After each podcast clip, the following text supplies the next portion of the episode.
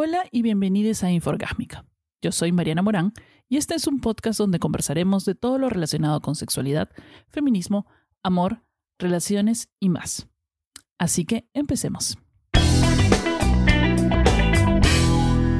En el episodio de hoy quiero hablar de un tema con el que he estado lidiando desde que me separé eh, y es cómo volver al ruedo. O sea, cómo empezar a salir de nuevo, cómo lidiar con las relaciones, eh, ya sea después de tener hijos o después de separarte o a medida que nos hacemos mayores. En el amor, las citas y las relaciones siempre son aunque no quieran cosas complicadas. O sea, no solo porque cada una de estas relaciones que tenemos es individual y única, sino porque en esa etapa de nuestra vida eh, pueden y son diferentes todas las relaciones agregarle a eso los factores externos como nuestra edad o nuestra situación familiar, nuestros problemas o los hijos o los problemas familiares. Y lo más importante que es la otra persona. Cada otra persona con la que te relacionas viene ya con un equipaje a cuestas, con una experiencia personal, con otras relaciones que ha tenido y en qué momento esté de su vida eh, y su idea del amor y el romance y sus expectativas, ¿no? Entonces todo esto, toda la relación se vuelve como un loco y no sabes, o sea, ya si empiezas a pensar en todas esas cosas, empiezas a confundirte y dices, ya no quiero nada con nadie. Todo es muy complicado, tener que pensar en, la, en mis problemas, que en los problemas del otro, en cómo esto se relaciona unos con otros. Es un loco calado. Cuando uno recién empieza a salir, cuando uno es joven y tiene sus primeros enamorados, sus primeras relaciones, sus primeras parejas, eh, la mayoría de nosotros alucina que la tiene clarísima. O sea, cuando era joven, la, tengo clara. Yo, a mí me gustan ese tipo de personas. Yo quiero una relación así. Esto es lo que deseo. Eh, o, si quieres solo sexo, o si quieres solo, o, si tu objetivo es tener una pareja para casarte, para tener hijos, etcétera, etcétera. Como somos, eh, todos somos seres sociales y básicamente la supervivencia de nuestra especie se debe a nuestra reproducción o nuestra capacidad de agruparnos en clanes para protegernos, para beneficiarnos del grupo o la sociedad. Está clarísimo que podemos decir que a veces queremos sexo, pero eso a la larga no es verdad. Nos han venido condicionando desde chiquitos y la sociedad misma nos condiciona que el objetivo tuyo es tener una pareja o que tienes que tener una pareja y tienes que tener hijos de repente o tienes que buscar una estabilidad en tus relaciones, ¿no? Siempre aún quedan rezagos de este tipo de idea que tiene la sociedad para las personas. Todo lo que nos muestran en las series, todo lo que nos muestran eh, en las películas, o sea, las películas de romance ganan un montón de dinero y es porque todos tenemos esta idea del romance y el amor que tenemos que encontrar. Em, nuestra necesidad también de, pues, no sé, pues buscar una comodidad, seguridad, apego y dependencia, de formar un grupo, de, de vivir en clan y, ese tipo de cosas también juegan una parte importante en nosotros. Entonces, eh, y así vamos así buscando en nuestros primeros años, buscando aquello que en esa edad, cuando uno es joven, pensamos que queremos y que ahora si miras para atrás, no sé, y le dices a, tu yo de 18 años, qué equivocada que estabas, no tienes idea de lo que querías. Yo por lo a mí por lo menos me pasa, ¿no? La chica de 18 años estaba totalmente desubicada. Eh, o sea, todos en esa época, digamos, pensábamos que la teníamos clarísima y teníamos clarísimo qué tipo de relación buscamos o qué tipo de persona queríamos encontrar para formar una relación o una pareja. Pero eh, ninguno de nosotros, o sea, las personas no somos una constante. Las personas cambiamos. O sea, la, la, humanidad se debe a su capacidad de aprender de los errores, aprender de nuestras experiencias y modificar tu comportamiento eh, y eso se llama evolución, todos evolucionamos y crecemos y aprendemos y modificamos nuestra personalidad en base a nuestras propias experiencias o a los demás, ¿no? Tú ahora no tienes nada que ver con el tú de 18 años porque has pasado por un montón de cosas en el camino que te han hecho aclarar tu vida, tu forma de pensar eh, y, cómo te relacionas con los demás. Eh, tampoco, o sea, imagínate, ni siquiera somos los mismos que cuando empezamos la pandemia y solo han pasado unos años y mira cómo hemos cambiado. Entonces, es por eso que cuando uno busca o quiere, eh, busca algo romántico muy temprano en su vida, es un poco complicado e iluso pretender que eso es el ideal. Hay muy pocas personas, pero existen, sí, que la tienen clarísima, tienen clarísima profesionalmente qué es lo único que quieren hacer o qué es el tipo de relación que quieren, qué sé yo. Pero hay otras personas, como yo, por ejemplo, que mm, van cambiando, van aprendiendo, van cambiando y, definitivamente yo no soy la misma persona que era a los 18 y, que, y, y no tampoco tengo las mismas expectativas de pareja que lo que tenía en esa época, tampoco en los 20 y en los 30. Ya llegando a los 40 es totalmente diferente. Y cuando uno está en pareja, también tiene que tener en cuenta eso, que todos vamos cambiando a medida que la relación se va formando. Tú la tenías clarísima cuando recién te casaste o estuviste con esta persona, dos, tres años después.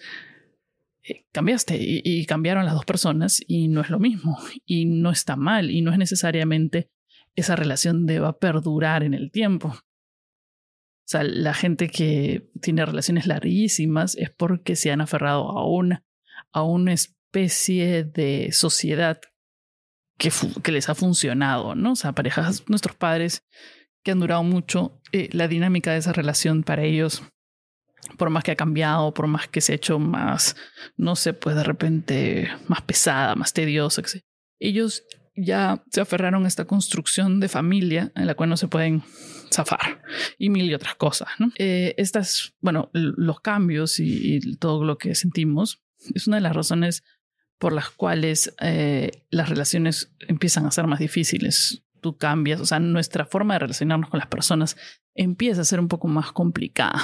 Las amistades también inclusive las citas. Y, al final dice, ¿saben qué? Ya me dio todo flojera. O sea, ya no voy a pasar una y otra vez por esta misma situación que no cambia y qué sé yo. Entonces decidimos buscar solo sexo para no sufrir o, buscar este, cosas simples o, o qué sé yo. Básicamente al principio solo pensamos en nosotros y lo que queremos. Mm, de ahí encontramos a alguien y es ahí cuando realmente comenzamos a aprender sobre las relaciones. No solo que las relaciones mm, no dependen únicamente de nosotros en un 50%, sino que aprendemos mucho sobre nosotros mismos. Estando en una relación uno aprende mucho sobre cómo tú te enfrentas a otra persona, a las necesidades de otra persona, a los deseos de otra persona. Y también sobre todo lo que estamos dispuestos o no a negociar o a cambiar de uno mismo para que esta relación en particular funcione. Aprendemos qué es lo que necesitamos de otras personas y qué somos capaces de ofrecer a otros. Y esto nos enseña cualquier relación que tengamos. Nuestras relaciones con nuestros padres, nuestras relaciones con nuestros hermanos, con nuestros hijos, con, con nuestros amigos. Al pensar eh, que una relación de amigos con derecho, por ejemplo, o un choque fuga son relaciones que no te van a afectar, es, eh, porque supuestamente no te comprometen emocionalmente, estás completamente equivocado.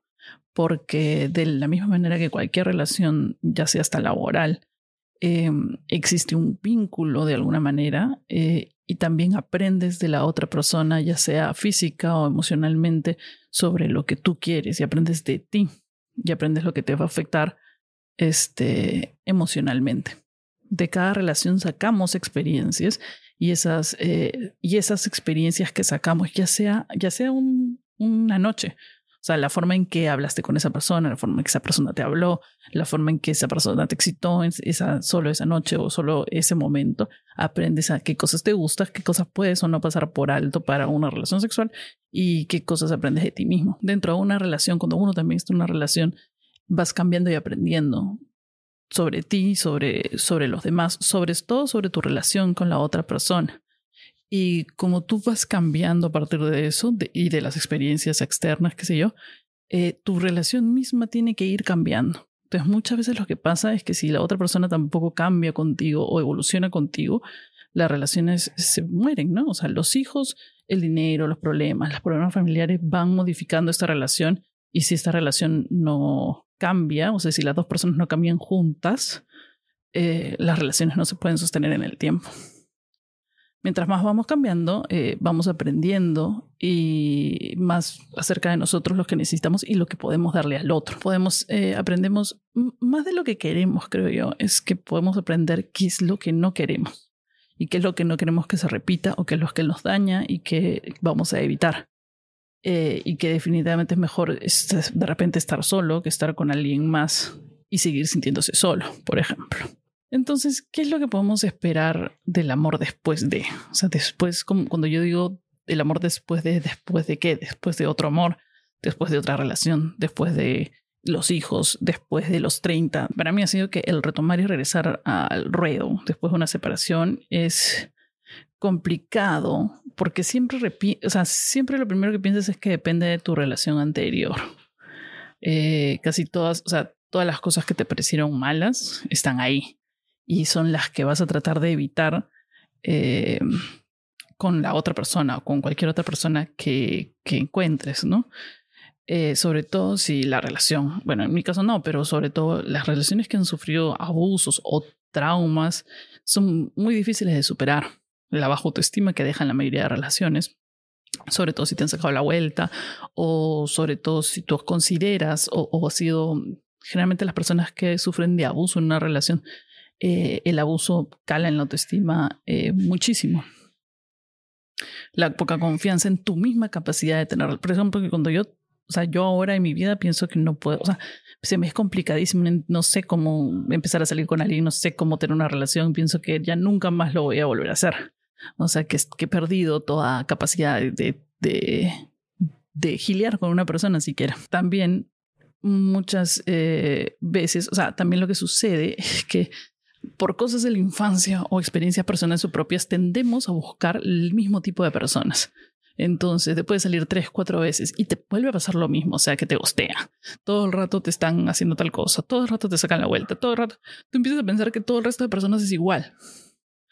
Y ahí parte porque tú estás tratando de buscar un tipo de relación que termina siendo igual en todos los casos. No es que todas las personas sean iguales, ni que todos los hombres o todas las mujeres sean iguales, pero tú, uno tiende a repetir los mismos patrones porque es lo que conoce.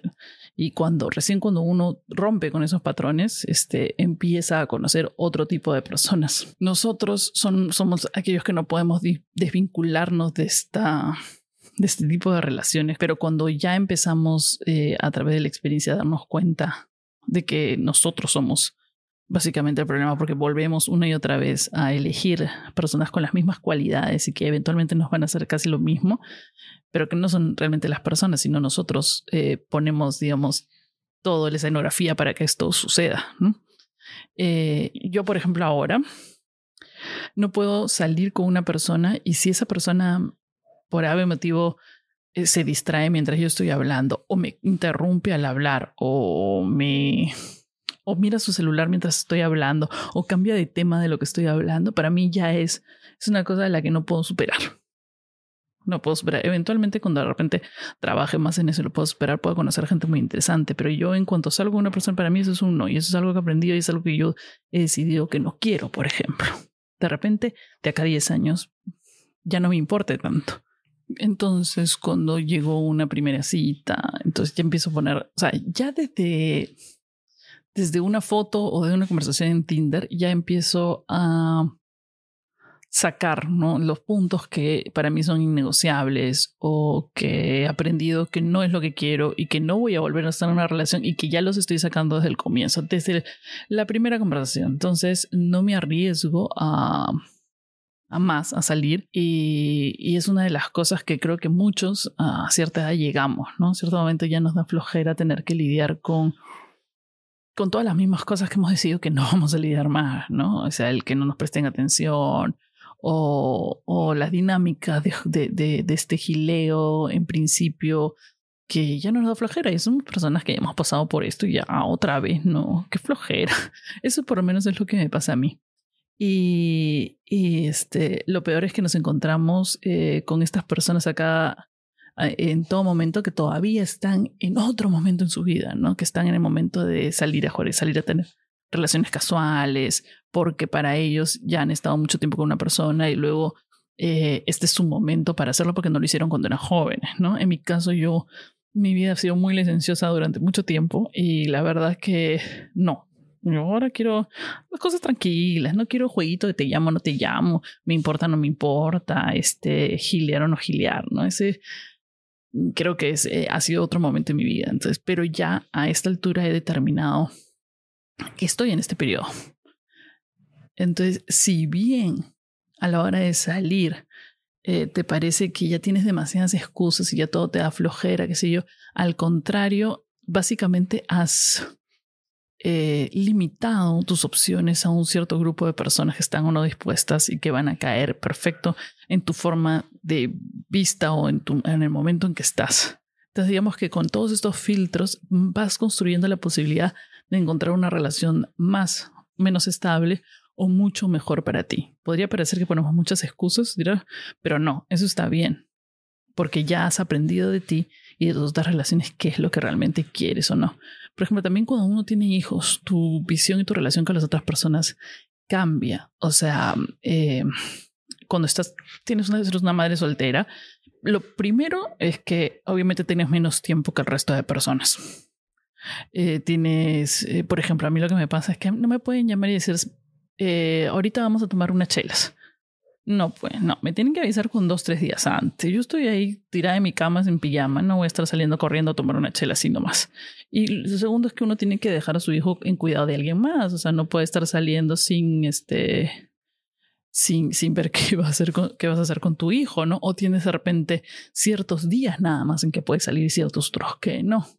Entonces, em, si bien podría sonar a que es una traba para conocer personas, no, porque vas a conocer una persona que si pasa, o sea, si, si acepta eso, ya tiene muy en claro que tu vida es eh, tu vida es tu hijo y tú tienes tu tiempo y tienes un tiempo para darle a esa otra persona y no te va a pedir más de lo que tienes. Porque muchas, pasa, muchas veces pasa en las parejas que tienen, o sea, que las personas que ya vienen con hijos a la relación, siempre he escuchado que genera tensión porque le das más importancia a tus hijos que a nuestra relación y que si yo, sí, bueno, sí. Pero tú atracaste cuando estabas conmigo, sabías que yo tenía hijos, que este era el tiempo que te puedo dedicar a ti porque yo tengo mi familia y, y, que tú también tienes que hacer un balance de cosas para que yo esté dentro. Y lo mismo para las personas que están conociendo gente que tiene hijos. Tienen que entender que tienen que definir bien el tiempo con esta persona porque no pueden estar pidiéndole más tiempo de lo que uno te puede dar. O sea, ya tu, tu vida ya está dividida en tus hijos y, y tus relaciones. Entonces, tienes que saber cuál es el lugar que te corresponde. Otra de las sabidurías que te agrega el, el, ser una madre soltera, un padre soltero, es que ya sabes que no quieres una relación de codependencia, o sea, una relación en que, que la otra pareja lo que necesite es alguien que lo cuide y que lo atienda. Porque yo ya tengo un hijo. Mi hijo es al que yo voy a cuidar, atender, porque es un niño y se llama Numa. Si, alguien, si tú quieres que alguien, o sea, si me vas a venir a hacer berrinches, cuidarte, atenderte en todas tus cosas y preocuparte a nivel maternal, anda a buscar otra personita. Porque yo ya tengo un hijo y eso es suficiente y no quise más. Entonces no voy a tener que estar cargando con dos hijos. Es una de las cosas que también aprendí de mi relación anterior. O sea, mm, y de muchos hombres que se rodean, que, que, me rodean en la vida, muchos amigos, he, quitado este, amistades por eso, o sea, lo que necesitan es alguien que los cuide, les escuche, les atiende sus problemas y al final nadie atiende los míos. Si yo tengo a mi hijo al que tengo que atender, tengo a mi pareja a la que también tengo que atenderle sus problemas, limpiarle sus cosas, arreglarle sus huevadas, hacerle sus trámites. ¿Y mi quién? Entonces, básicamente yo he ido armando bajo estas experiencias. O sea, la primera experiencia de que no me escuchaban, la segunda que quieren alguien que los cuide, la tercera que no nadie me cuida a mí, ¿no? Este, yo he ido armando todo lo que necesito en relaciones a futuras. Y si bien se va haciendo más complicado y más difícil y más tedioso porque tienes más trabas para que una persona se te acerque, tiene un lado muy positivo. Que las posibilidades de encontrar algo chévere y no relaciones de paso que no te aporten absolutamente nada y caer en la misma rutina de las mismas relaciones, ya las tienes más claras porque están, somos mayores y no tenemos tiempo para andar jugando jueguitos de, de la cita, del es decir, ya hemos aprendido a estar solos y hemos aprendido muchas cosas de nosotros y de nuestras relaciones y no vamos a sacrificar y no estamos dispuestos a sacrificar ninguna de esas cosas por algo que no nos vaya a beneficiar de la misma manera que queremos que nos beneficie. Es decir, no vamos a estar eh, dañándonos, arriesgándonos en relaciones que sabemos que no van a ir a ningún lado porque ya conocemos qué es lo que necesitamos y lo que queremos y como hemos aprendido a estar solos, eh, no, no, uno no va a negociar esa, ese disfrute de la soledad y de estar ocupándose de uno mismo por cosas que no valen la pena a la larga. Entonces, sí, si bien sí, se, supuestamente se siente que se hace más complicado porque tienes menos ganas de encontrar eh, cosas como las anteriores y piensas que lo único que hay en el mundo es gente que solo te va a traer lo mismo que ya has estado viviendo y no encuentras y no encuentras y no encuentras más porque cada vez tus filtros son mayores, eh, cada vez tú lo que buscas es mucho más específico. lo que te da es que al final cuando encuentres algo que realmente haya pasado todos esos filtros o todas esas eh, características que tú estás buscando, que necesitas, vas a encontrar algo realmente interesante y chévere. Hay un término que a mí no me gusta mucho, es el término bienes dañados, que se refiere a las personas que han tenido un pasado muy complicado y que ya no se arriesgan en las relaciones o que eh, es un término para referirse, es damage goods en inglés, ya, pero mucha gente y sobre todo los hombres lo utilizan para mujeres que ya vienen con cierta carga encima. O sea que la gente viene con equipaje.